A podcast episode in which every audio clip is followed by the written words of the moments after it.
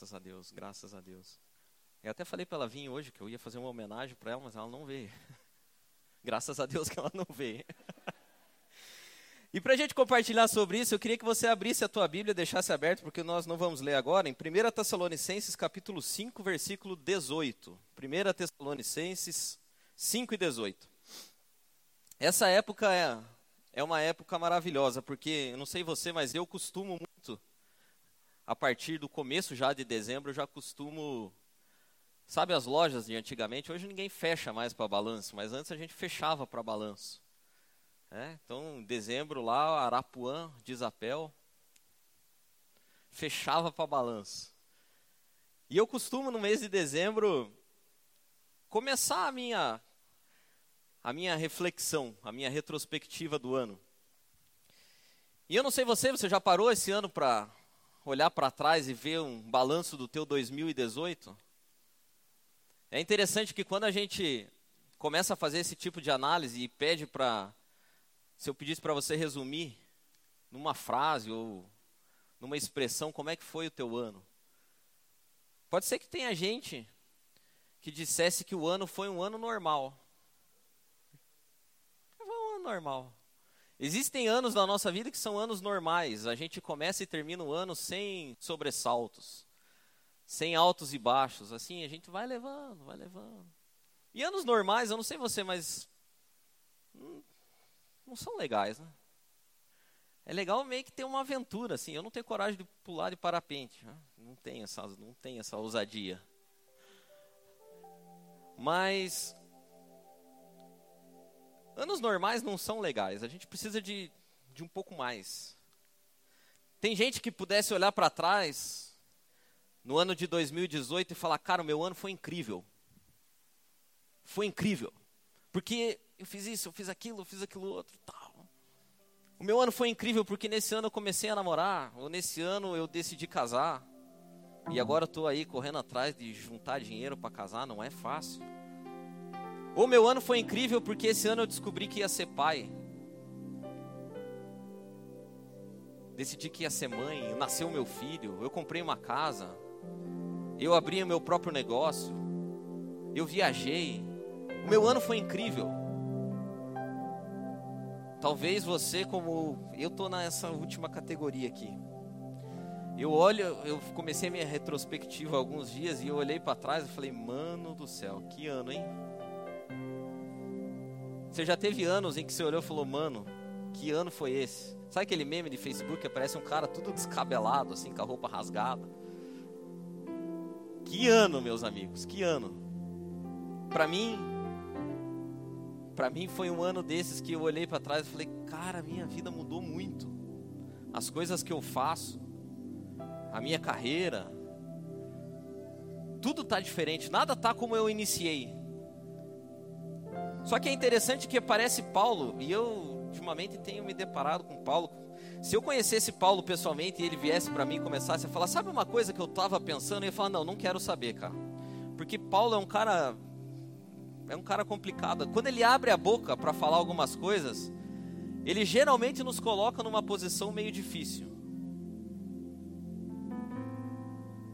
E Paulo aparece aqui em 1 Tessalonicenses, capítulo 5, versículo 18, dizendo para mim e para você que independente da nossa análise de como foi o nosso ano, como tem sido a nossa vida, como tem sido os dias, os meses, Independente da estação que a gente está vivendo, ele vai dizer algo que deve permear a nossa vida e que deve ser a nossa conduta diária. 1 Tessalonicenses capítulo 5, versículo 18, Paulo fala: Eu estava pensando a respeito da vida de vocês e eu vou dizer uma coisa. Em tudo dai graças. Em tudo dai graças, porque esta é a vontade de Deus em Cristo Jesus para convosco. Independente do que você está passando, independente de como tem sido tua vida, tua história, seus meses, conservem três coisas. Ele começa no 16 dizendo: Estejam alegres sempre, orem em todo o tempo, e em tudo dai graças, porque essa é a vontade do Senhor para você. Sabe que esse versículo aqui é super mal interpretado. Porque algumas pessoas pensam que a gente tem que agradecer por tudo que acontece. Já ouviu a história da Poliana, não? A história da Poliana era assim: alguém falava alguma coisa ruim para Poliana e ela inventava uma coisa que podia ter sido pior para dizer que aquela não era tão ruim. Então é tipo assim: Poliana, você perdeu uma perna, mas graças a Deus que eu tenho a outra ainda. Dá para andar de muleta. Só que não é isso que Paulo está dizendo aqui. O que Paulo está dizendo é que nós precisamos conservar um espírito de gratidão, um espírito alegre, porque senão a vida vai deixando a gente amargo. A gente precisa conservar um, uma disposição de enxergar as coisas boas, porque senão a gente vai começar a enxergar só as coisas ruins. Lembra do que eu falei há dois domingos atrás? Às vezes a gente vai ficando com, com tanto peso com tanta porcaria grudada na gente, com uma forma tão ruim de enxergar as coisas que a gente já não tem mais alegria. O que Paulo estava dizendo é assim: conservem um espírito de gratidão, deem graças a Deus, não pelo fato de coisas ruins acontecerem na tua vida, mas deem graças a Deus pelo fato de existir um Deus que tem uma vontade soberana sobre a vida de vocês. Deem graças a Deus pelo fato de saber que há um Deus que exerce vontade sobre vocês. Deem graças a Deus por saber que existe um Deus que se importa com a vida de vocês. Em tudo dai graças, porque essa é a vontade do Senhor. E eu trouxe aqui uma visão bem simplista. Tinha um cara chamado Jung que disse uma coisa. Ele disse assim, ele dizia assim: Eu não sou o que aconteceu comigo. Eu sou o que eu escolhi me tornar. Eu sou com o que eu fiz com as coisas que aconteceram comigo. E a gente conservar uma postura e uma visão de gratidão em relação à vida faz com que a gente transforme as coisas que, que acontecem conosco em algo melhor, em algo bom. Sabe aquela história? Se te deem um limão, faça uma limonada? Ela parece simples, ela parece assim grosseira, mas ela é verdade. Porque senão a gente perde duas vezes. Se quando a gente atravessa momentos de dificuldade na vida, a gente não consegue reagir, dar a volta por cima e se abate com isso, a gente perde duas vezes. E eu trouxe aqui duas visões. Me perdoe, porque elas são bem simplistas assim, tipo, mega simplista. Poderia ter uma série de variações dela. Mas eu trouxe duas formas ou dois tipos de pessoas ou dois jeitos de você e eu enxergarmos a vida. E é interessante que o primeiro jeito, tem gente que enxerga a vida como a vida sendo um direito. Sabe assim, eu tenho direito de viver, tenho direito de estar vivo, tenho direito de que coisas boas aconteçam comigo. E essas pessoas, elas detestam detestam uma das principais características da vida. A nossa vida é um mistério. Escutam, de, escutem depois, usa raiz, mistério. Maravilhoso. A vida é um mistério mesmo. Você já parou para pensar como foi que você surgiu?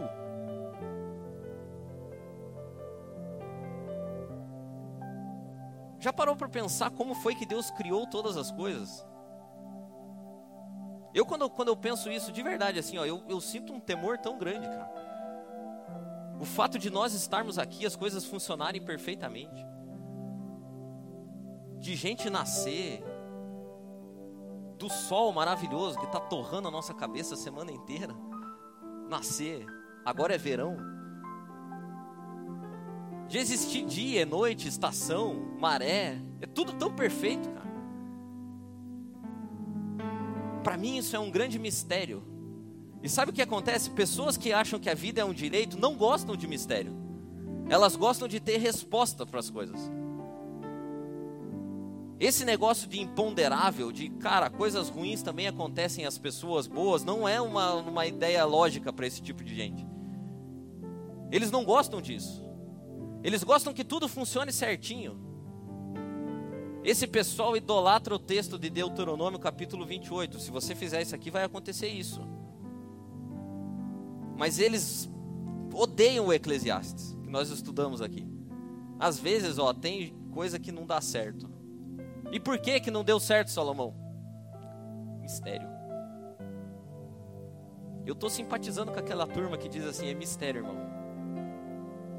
Tá ganhando meu coração esse pessoal. Porque o que mais tem hoje é gente que responde coisas. Ah, tá passando por isso? Ah, então, ó, vou te explicar o porquê. Deus age da seguinte forma: Deus faz assim, Deus faz assado, Deus coloca aqui, Deus tira, Deus dá. Você deu a tua contribuição? Deu. É, acho que você deu errado. Você deu, deve ter dado a menos, porque se está acontecendo isso, Deus não é assim.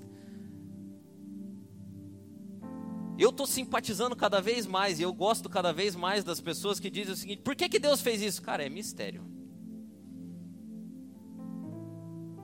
Mistério. Fala um carioquês assim, para dar um charme no mistério. Mas é maravilhoso porque pessoas que acham que a vida é um direito não sabem viver no mistério. Querem respostas para tudo. Sabe que outra característica desse tipo de gente é que eles têm um nível de expectativa muito alto. Muito alto. Chesterton dizia um negócio muito interessante, cara. Ele falava assim: tem dois jeitos de se sentir satisfeito. Um deles é querendo e tendo cada vez mais, e o outro é desejando cada vez menos. Gente que acha que a vida é um direito, deseja e quer possuir cada vez mais. Tem um nível de expectativa tão grande que é difícil de ser alcançado.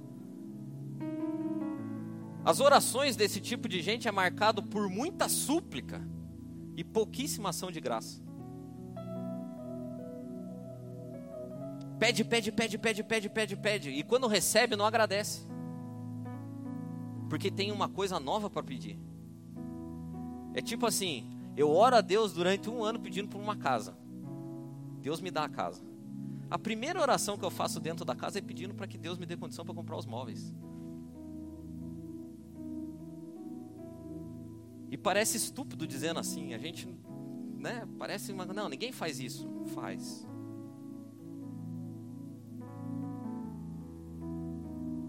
A gente perde, quando acha que a vida é um direito, a gente perde a capacidade de se encantar por ter recebido algumas coisas.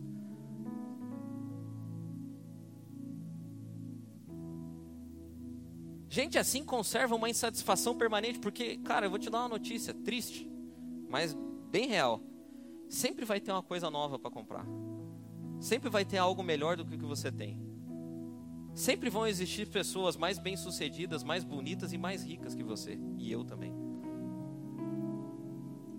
Você nunca vai ser o maioral. E eu posso dizer uma coisa, graças a Deus por isso. Mas gente que acha que a vida é um direito, e a nossa geração, a minha geração, é composta por gente que acha que é um direito. Você vai trabalhar com pessoas da minha idade, sabe o que, que eles acham? Eles acham que eles têm que ser o chefe. Não é assim? Não? Porque ele é, um, ele é excepcional, cara. Falaram para ele lá na faculdade, a mãe dele fez ele crescer imaginando que ele ia ser o CEO do, do. que ele não precisava ser estagiário. E aí a gente cresce achando que tem o direito por possuir coisas, por possuir pessoas, por possuir posições. E a gente coloca a nossa expectativa num lugar inalcançável. E sem que a gente perceba, a gente começa a conservar um espírito de insatisfação em vez de gratidão. Em vez de olhar para as coisas boas que a gente tem, a gente começa a olhar só para aquilo que nos falta. A gente olha para as coisas que não deram certo, que não estão dando certo e que certamente não darão certo.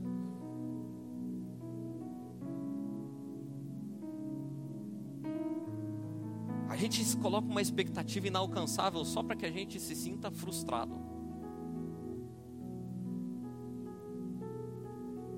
Outra característica de pessoas que imaginam que a vida é um direito, pode perceber, elas vivem ansiosas. Vivem ansiosas. Elas têm um espírito tão crítico que é difícil de conversar com elas. Conservam um espírito crítico e geralmente, geralmente, são murmuradores. Gente assim faz uma espécie de contabilidade de relacionamentos. Gente que acha que tem o direito da coisa. Sabe como é que funciona a contabilidade de relacionamento? É assim: se eu convidei você para o meu casamento, automaticamente, automaticamente, não existe a possibilidade de que isso não aconteça. Você tem que me convidar para o teu. Se eu convidei você para ir na minha festa de aniversário e você não foi na minha festa de aniversário, eu nunca mais vou chamar você para ir, porque você desprestigiou a minha festa. Eu não quero saber quais são os seus motivos. Entendeu? Não quero saber. Eu acho que, olha, eu vou dizer para você, viu? Eu, eu não fiquei magoado, mas eu, eu, eu queria entender o porquê que você agiu assim. É gente que passa aqui, por exemplo, eu vou fazer um parênteses aqui que eu já explico para todo mundo. Gente que fica ofendida, por exemplo, quando eu não cumprimento as pessoas aqui no início do culto. Eu já expliquei para alguns que o início do culto é sempre tumultuado aqui para mim. Né? A gente chega, tem que ver, a transmissão está funcionando e tal. E algumas pessoas, elas se ressentem assim por falta de cumprimento. Já viu gente que se ressente? Nossa, passou por mim, nem me É aquela pessoa que você encontrou no mercado e fez de conta que você não viu, mas ela te viu. E lá depois ela vai falar assim, fala, nossa, o Del viu, vê a gente no mercado, nem cumprimenta a gente. Eu também não vou mais cumprimentar. É contabilidade de relacionamento. Eu me relaciono com base em créditos e débitos das pessoas. Se você não me cumprimenta, eu não te cumprimento. Se você não me chama para as festas, eu não te chamo para as festas.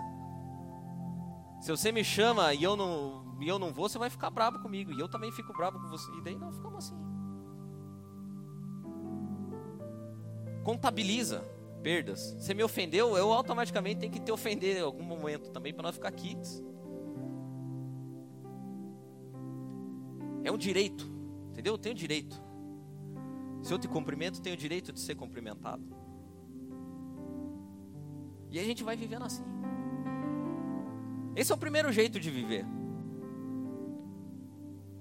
Um outro jeito,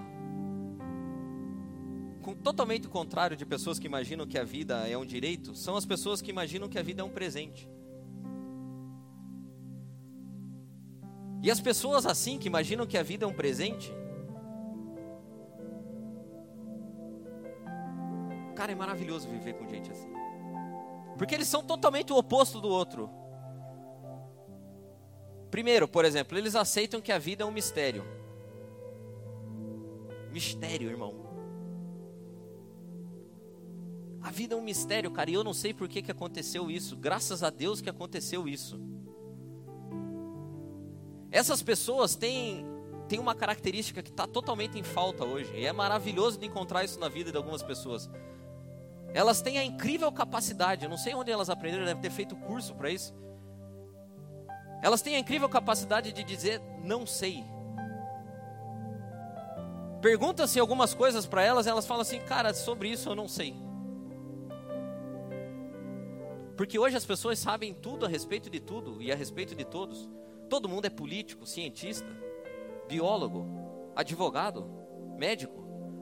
O cara chega, quer ver? Hoje, hoje como está tão, tão sério isso, o cara vai no médico sugerindo o tratamento. Esses dias eu estava conversando com um cara e ele falou: Cara, eu fui no médico. E eu tinha pesquisado tanto no Google antes a respeito do que eu estava sentindo, que eu cheguei lá no médico e eu falei para ele: Ó, oh, cara, eu estou sentindo isso, isso, eu acho que nós deveríamos partir para um tratamento assim, assim, assado. E ele disse que o médico olhou para ele lá pela estante e falou assim: Vamos combinar um negócio? Você diz o sintoma e eu dou o diagnóstico. Vamos combinar assim. Você só, a tua parte é só dizer o que você está sentindo. Deixa que eu interprete aqui e sugira um tratamento, porque senão. Mas esse é o resumo da nossa sociedade hoje. Você coloca um post no Facebook, aparece um monte de coisa. De gente dizendo que você está errado, outros dizendo que você está certo, e o motivo pelo qual você está errado, e o motivo pelo qual você está certo. E eu começo a vomitar as minhas próprias preferências como se aquilo fosse a verdade. Tá chato, cara. Então, pessoas que acham que a vida é um presente, elas não têm resposta para tudo. Tem vezes que você vai chegar para ela e perguntar, cara, por que, que você acha isso? Ah, não sei. O que, que você acha do Bolsonaro ter recebido mil reais na conta? E, ah, não sei, cara, isso aí eu não sei. Não sei qual, como é que foi. E esse negócio da mulher que subiu num pé de, é de goiaba ou de jabuticaba, sei lá qual é que é que ela subiu. Cara, a experiência dela. Ah, mas Deus fala em pé de goiaba? Fala, cara. Deus falou até através de mula, que dirá de pé de goiaba, como pessoa fala. Mas como é que é que Deus fala? Fala, cara, não sei. Deus fala. Tem vez que ele mandou um cara cuspir na terra e passar para ser curado do, do olho. Outra vez ele mandou se banhar. Outra vez ele só disse para o cara que, que ele estava curado, cego. Eu não sei como é que é que Deus faz. Sabe o que, que é isso, irmão? Aprenda a dizer isso, aprenda a dizer. Se você não gosta de dizer não sei, diga o seguinte, cara, é mistério. Não sei se Deus fala ou não fala em pé de goiaba comigo, nunca falou, mas já falou de tanto jeito que, cara, deve, deve falar. Deixa a mulher lá com a experiência dela. Não precisa fazer um texto enorme a respeito disso. Não precisa. Deixa quieto. Porque é tão louco, porque os mesmos caras que criticam, às vezes eles sentam aqui no domingo e ficam levantando a mão. E daí lá fora tem o outro falando, cara, é retardado. Retardado. Então, eu não sei. Como é que Deus faz todas as vezes? Não sei, cara. Não sei. Eu sei que Ele faz. Como Ele vai fazer, a mim compete só dizer graças a Deus. Porque essa é a vontade do Senhor para mim. A segunda coisa que gente que imagina a vida como um presente faz, isso aqui é tão fantástico, cara. Eu tento viver assim. Gente que imagina a vida como um presente vive com a eterna sensação de que está no lucro.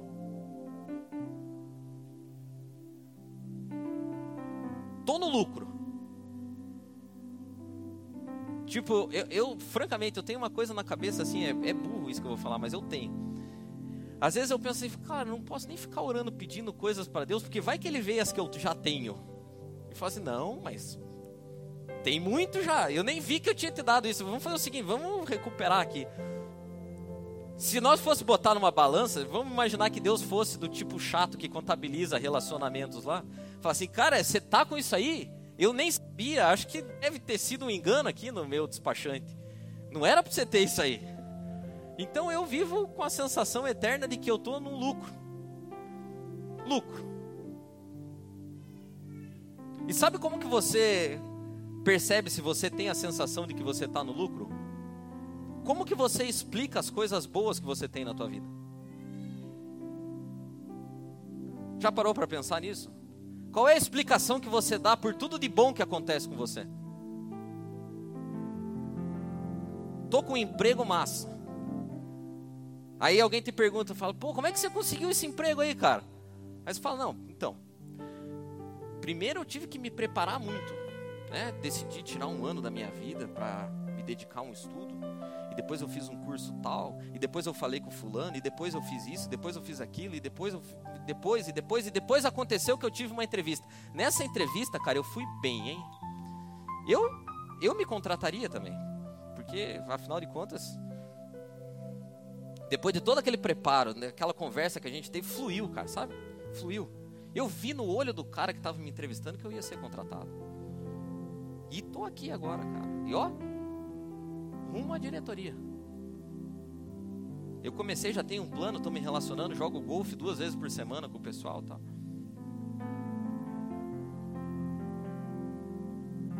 Se você explica as coisas boas que acontecem na tua vida com base em fatos e eventos, me desculpa, você é do tipo de gente que imagina que a vida é um direito.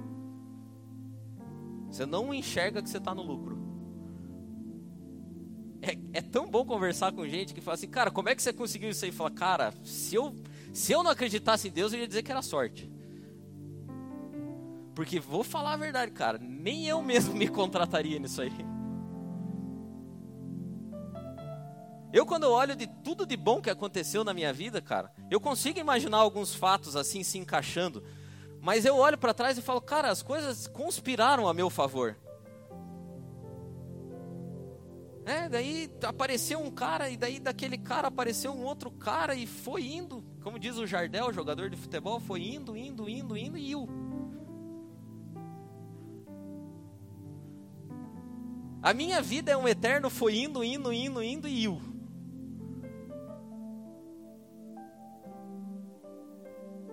As coisas não aconteceram numa ordem lógica, tal. Mas eu posso ver, cara, claramente a mão de Deus agindo aqui, ali, ali. Agora coloca esse cara aqui, agora tira esse aqui. Agora E daí quando você olha para trás e encaixa todas essas coisas, fala é sorte. Se você quiser chamar sorte de Deus, é muito melhor ainda. É Deus, cara. As coisas boas que aconteceram comigo só pode ter sido Deus, porque olhando agora assim, tudo faz sentido. Mas quando eu olhava lá, nada fazia sentido. Então é Deus. Foi Deus que fez. E daí quando a gente olha e vê que foi Deus que fez, sabe o que a gente faz? Graças a Deus. Não tem lógica. Não sei explicar. Graças a Deus. Graças a Deus.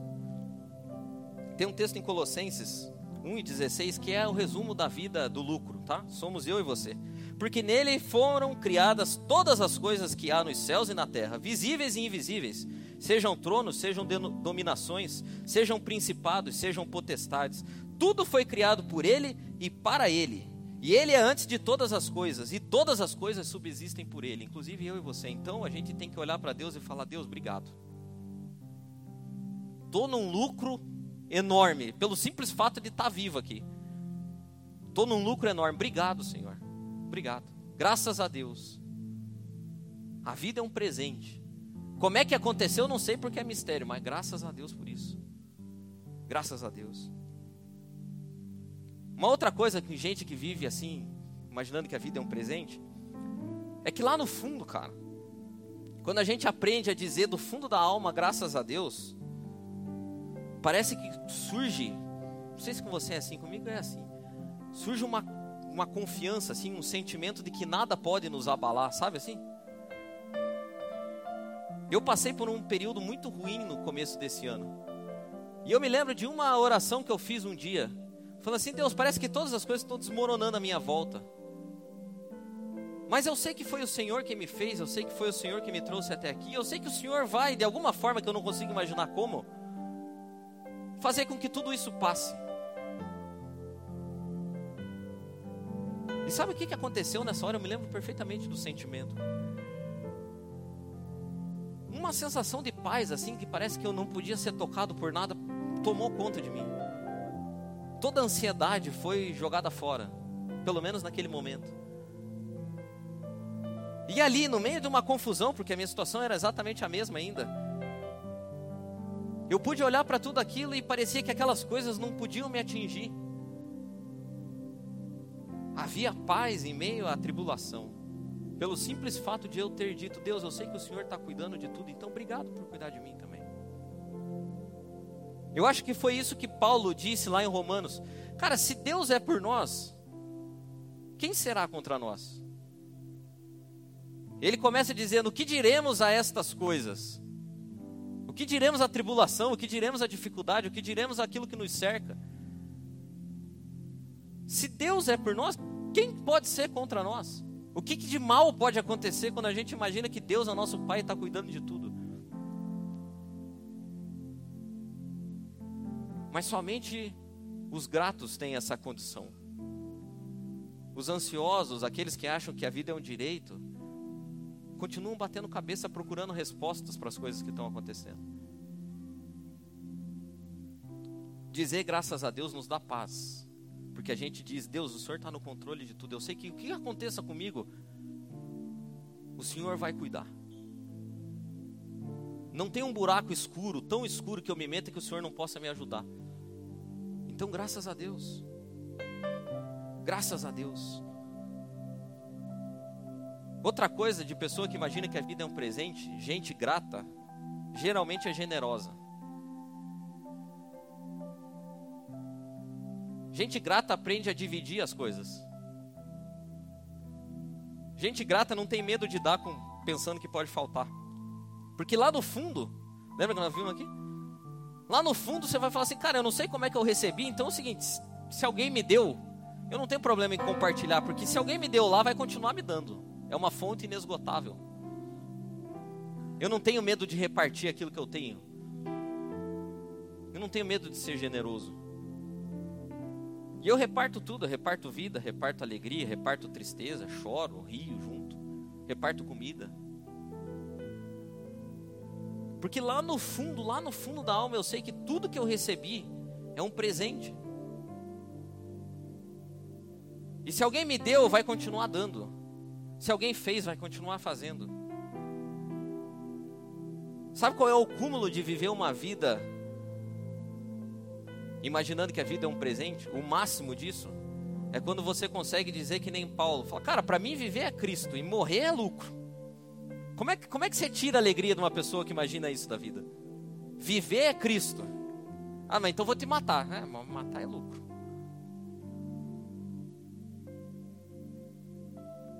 Como é que você tirava o contentamento de um cara desse? Você prendia o cara, o cara falava, estou preso por Cristo, então estou de boa.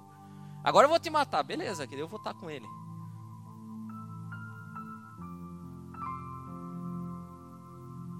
Não tem como tirar o contentamento numa pessoa dessa. E sabe o que acontece com gente contente, grata, feliz, que imagina que a vida é um presente? É bom de viver do lado deles. É bom. É muito bom, cara. Porque o cara tá. Não é que ele tá sempre animado, que ele não tem problema. Não, mas ele olha a vida assim, o cara, cara. Não há mal que sempre dure, nem bem que nunca cabe. Vai, daqui a pouco melhora. Daqui a pouco melhora. Tô no lucro. Até agora tô no lucro. Tô vivo ainda. Comi, dormi. Tá bom. Tá bom. Sabe que eu queria perguntar para você para terminar? Como é que você imagina a tua vida? Ou como é que você tem imaginado a tua vida? Para você a vida é um presente ou para você a vida é um direito? Você é um reivindicador ou você é um grato? Tem duas histórias na Bíblia que exemplificam exatamente isso que eu falei. As duas estão lá no livro, no livro de Lucas, uma no capítulo 7 e o outro no capítulo 17. A do capítulo 7 conta a história de um cara que gostava de Jesus. Simão, o fariseu. Ele gostava tanto que ele falou: Cara, vamos lá em casa jantar. Jesus falou: Vamos. E chegando lá na casa, uma mulher, que a Bíblia não diz o nome, só diz que ela era pecadora. Ou seja, gente sem direitos. A Bíblia conta a história que essa mulher veio por detrás de Jesus e começou a chorar nos pés dele. E ela chorava e lavava os pés com as lágrimas e secava com os cabelos. Não satisfeita, essa mulher pegou um vidro de perfume e começou a derrubar nos pés de Jesus. E o Simão, o cara cheio dos direitos, olhou para aquela cena e pensou, né? A Bíblia diz que ele falou consigo mesmo. Pô, se esse cara aí fosse mesmo profeta, ele saberia quem que é que está aí derramando isso aí nele. E Jesus, que não é bobo nem nada, falou: Simão, eu queria te fazer uma pergunta. Pois não, mestre, fala, porque daí paga de bonitão. Um cara devia um dinheiro e o outro devia muito mais. E o senhor deles, vendo como não tinha como pagar, falou: Cara, vocês dois estão perdoados. A pergunta que eu tenho para fazer para você, Simão, é a seguinte: Qual dos dois vai ser mais agradecido? Aí a resposta do caridoso foi assim: a Bíblia diz assim: Eu tenho para comigo que aquele que foi mais perdoado, né? Falou, pois é, você disse certo. Posso dizer para você uma coisa, Simão? Você gosta das coisas tudo, eu estou parafraseando agora, tá? Gosta das coisas tudo certinho. Você gosta do, do direito. Você é o cara que acha que está certo. Mas eu vou dizer para você, cara, eu entrei na tua casa. Você não me deu uma bacia para lavar o pé, mas a mulher aqui está lavando meu pé com lágrima. E ainda está secando com o cabelo. Eu entrei aqui na tua casa, você não me deu um beijo, cara. Mas a mulher não para de beijar meu pé. Você não ungiu a minha cabeça com nada, mas essa mulher veio e derramou perfume no meu pé. Então posso dizer para você, Simão, uma coisa? Quem muito é perdoado, muito é agradecido.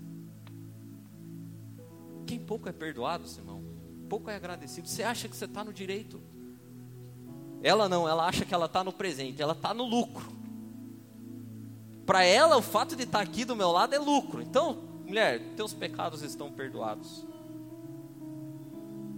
A outra história é que Jesus saindo, com destino a Jerusalém, decide passar por Samaria. Não sei por que cargas d'água ele sempre decidia passar por Samaria. Vamos para a praia pela Graciosa. Entendeu? Vamos por Samaria. E passando por Samaria, um grupo de dez leprosos vem até ele e fala: Mestre, nós queríamos ficar salvos. Vai ser feito conforme vocês queiram. Vão lá e se mostrem para o sacerdote. E eles foram, se mostraram para o sacerdote e ficaram salvos, ficaram curados. Mas a Bíblia diz que um deles decidiu voltar. Um deles decidiu voltar. E ele volta e se lança aos pés de Jesus e começa a agradecer por aquilo que tinha acontecido com ele. E Jesus, pasmo, olha e fala assim: Mas não foram dez os curados? Onde é que estão os outros nove? E aí Jesus dá a deixa para mim e para você. E é por isso que eu estou contando essa história. Não eram dez os curados? Por que, que os outros nove não voltaram? Só voltou esse estrangeiro, samaritano. O estrangeiro samaritano era gente que imaginava que a vida era um presente, não um direito. Ele não tinha direito a nada. Ele não era judeu. Ele não tinha direito.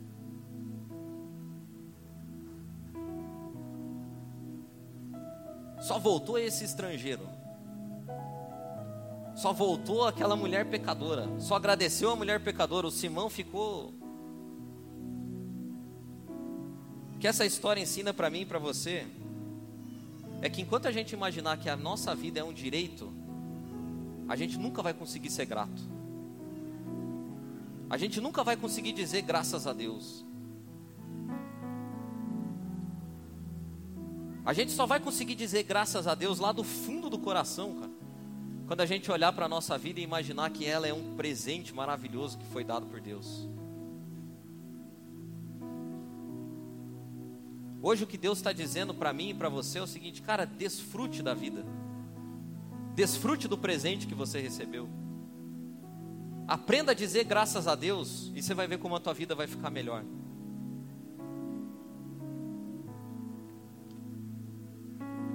Se eu perguntasse para você hoje, você pode ser grato por algo não? Existe alguma coisa que possa trazer gratidão no teu coração hoje? Se você olhasse pelo teu ano de 2018, será que, será que consegue encontrar alguma coisa aí pela qual você possa agradecer? Será que você consegue ter a capacidade hoje de olhar para a tua vida, as coisas que acontecem com você e dizer, graças a Deus? Não está sendo fácil, mas graças a Deus, porque Deus está controlando tudo, Deus está no controle de tudo. Não tem sido fácil, mas graças a Deus. Será que hoje você consegue olhar para a tua vida e ter um sentimento genuíno mesmo, assim, mas genuíno, de que, cara, eu estou no lucro. Eu estou no lucro. Se eu fosse me retribuir, eu não daria as coisas que eu tenho, não daria a vida que eu tenho. Mas graças a Deus, Deus não é igual a mim, então estou no lucro enorme. Se coloque de pé.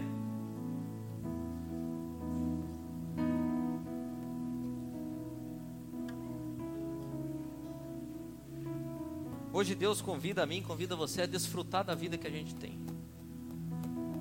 Que você saia daqui hoje um sentimento de que está no lucro, cara.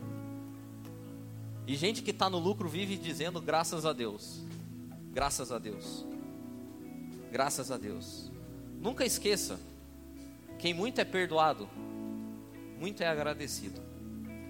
Quem pouco é perdoado, pouco é agradecido. A vida não é um direito, a vida é um presente que Deus deu para nós. Por isso a gente tem que viver. Viver dizendo graças a Deus, qualquer que seja a circunstância, qualquer que seja a situação. Quer com muito, quer com pouco Graças a Deus. Sei viver no muito, sei viver no pouco. Posso todas as coisas naquele que me fortalece. O fato de eu saber que Deus está comigo já é o bastante. Então, graças a Deus por isso. Não importa a dificuldade, Deus sempre vai estar conosco. Amém.